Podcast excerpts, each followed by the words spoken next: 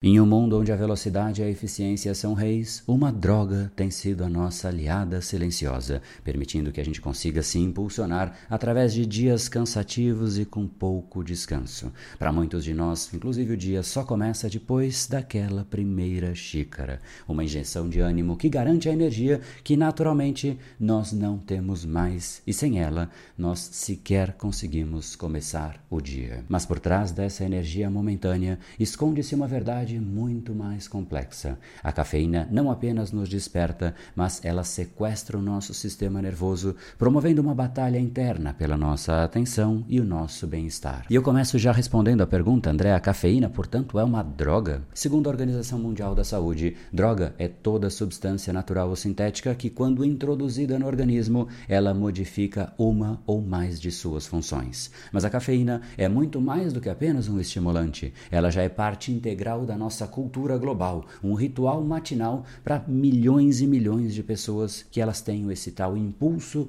para enfrentar o seu dia. No entanto, apesar da sua onipresença e dos benefícios que nós percebemos, você já se perguntou se a cafeína está de fato te beneficiando ou poderia ela de alguma forma estar te prejudicando. Esse é um episódio, portanto, que foca somente nesses lados negativos, porque o positivo, como melhorar a atenção, a concentração e até mesmo o desempenho físico, nós já sabemos. Mas há um outro lado da moeda, a realidade muitas vezes esquecida, onde a busca incessante por energia e um estado de alerta gera impactos importantes. Se tornou absolutamente normal e comum ter dias estressantes, cansativos, descansar menos do que o suficiente e buscar essa xícara de café nestes momentos de estresse, na esperança de encontrar um relaxamento ou conforto.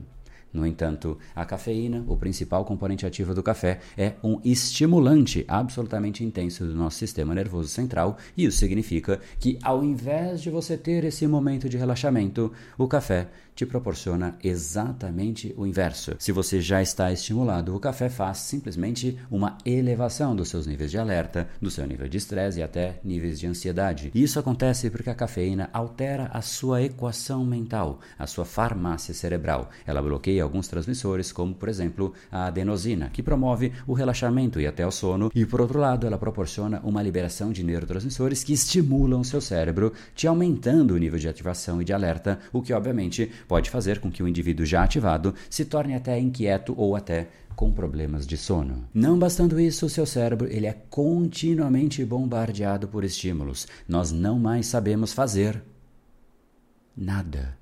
Nos gera impaciência, nós buscamos fazer alguma outra coisa, sempre hiperestimulando, seja com telas, seja com informações, seja notificações, seja conversas, sempre inserindo coisas para que a gente não faça nada. E nos tempos de nada, nós tomamos café, hiperestimulando ainda mais. A gente, no fundo, chegou num ponto em que a gente nem mais sabe o que é o nosso normal. Porque quando nós começamos a ficar cansados ou pouco estimulados, nós já desviamos a nossa atenção para alguma tela ou algo mais estimulante e entuchamos cafeína para que a gente possa seguir. É essa constante ativação que, obviamente, gera efeitos negativos na nossa saúde mental e física, porque simplesmente nós não conseguimos mais ter momentos de qualidade de descanso, porque esses descansos são sempre hiperestimulados. Não existe um descanso completo, sempre buscando informações. A mente não para. Às vezes, até quando você deita para dormir, a mente começa a buscar mais e mais coisas porque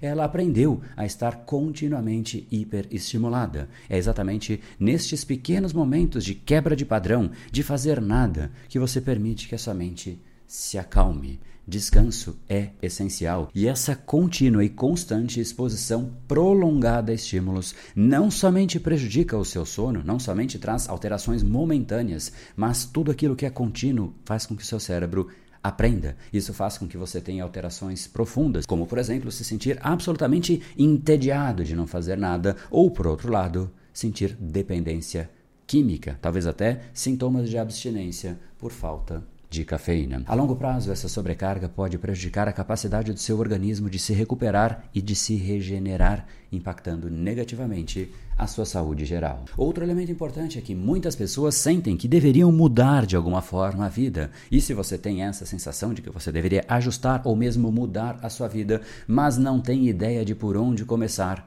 o fato de você estar sempre superestimulando o seu cérebro o tempo inteiro pode tirar criatividade, que seria importante exatamente para você redesenhar a sua vida. A cafeína, embora útil para tarefas simples e repetitivas, ela pode ter impacto negativo na sua criatividade. E isso é corroborado por inúmeros estudos. Houve um estudo em 2012 que revelou que participantes que apresentaram o melhor desempenho em exercícios de pensamento criativo só conseguiram fazer isso porque eles permitiram que a sua mente vagasse entre tarefas de baixa intensidade, sugerindo que a mente precisa de momentos de divagação, momentos de calma e desconexão para alcançar insights criativos. E isso implica que a cafeína, por promover continuamente esse estado de alerta, pode ser menos útil para atividades que exigem um alto grau de insight e pensamento criativo, como por exemplo, aplicar criatividade nas coisas que você faz no seu dia a dia. Senão você simplesmente repete ao longo da sua vida inteira.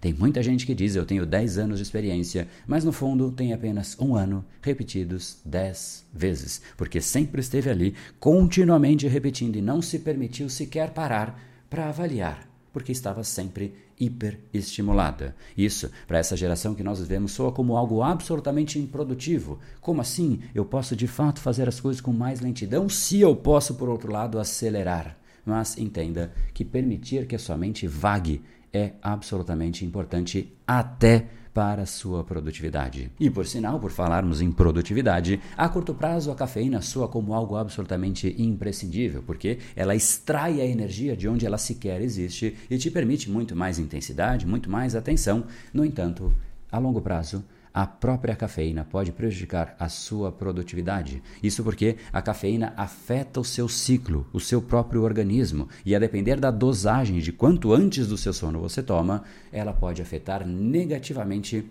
a qualidade do seu sono, que é simplesmente crucial para a recuperação e também para o desempenho cognitivo. Esse estudo que você vê na tela mostra que, a depender de quando você toma o café, o impacto no seu sono é muito maior, sendo que 6 horas antes do sono é o tempo mais seguro. Porém, esse mesmo estudo indica que, mesmo a cafeína consumida 6 horas antes da hora de dormir, ela pode afetar e reduzir significativamente o seu tempo total de sono de qualidade. E não bastando tudo isso, ela ainda gera dependência. A dependência da cafeína é real e pode levar a sintomas de abstinência, como dores de cabeça e irritabilidade. E chega num ponto em que você perde o controle de simplesmente falar: não, eu não vou tomar, porque automaticamente, como se conduzido por algo maior do que você, você simplesmente se percebe já tomando aquele seu cafezinho. Então, da próxima vez que você tomar uma ou duas xícaras de café, algo visto como aceitável, será que nós estamos realmente cientes desses riscos quando nós tomamos a nossa terceira,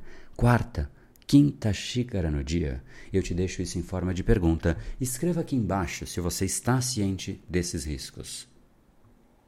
E se você gostou e quer um vídeo como esse sobre o açúcar, deixe o seu like e comente aqui embaixo que você quer esse vídeo. Eu não vou fazer um vídeo para ninguém assistir, mas se houver mais de 100 pedidos escritos aqui embaixo nesta semana, eu faço. E ele vai te ajudar a entender outro elemento que tem uma parte essencial na nossa vida. Voltando à cafeína, ela sim tem o seu lugar na nossa vida, mas nós não devemos deixar que ela nos controle. A ideia sim é que a gente consiga desfrutar dessa nossa xícara, mas também nos lembrar de beber água, descansar o suficiente e talvez de vez em quando optar por uma bebida que não tenha cafeína. Muitas vezes é simplesmente o hábito mecânico de estar tomando o café que muitas vezes é o que você mais quer. E isso pode ser substituído por água, chá ou qualquer outra coisa. E aqui a última recomendação, eu diria até a recomendação mais importante deste episódio.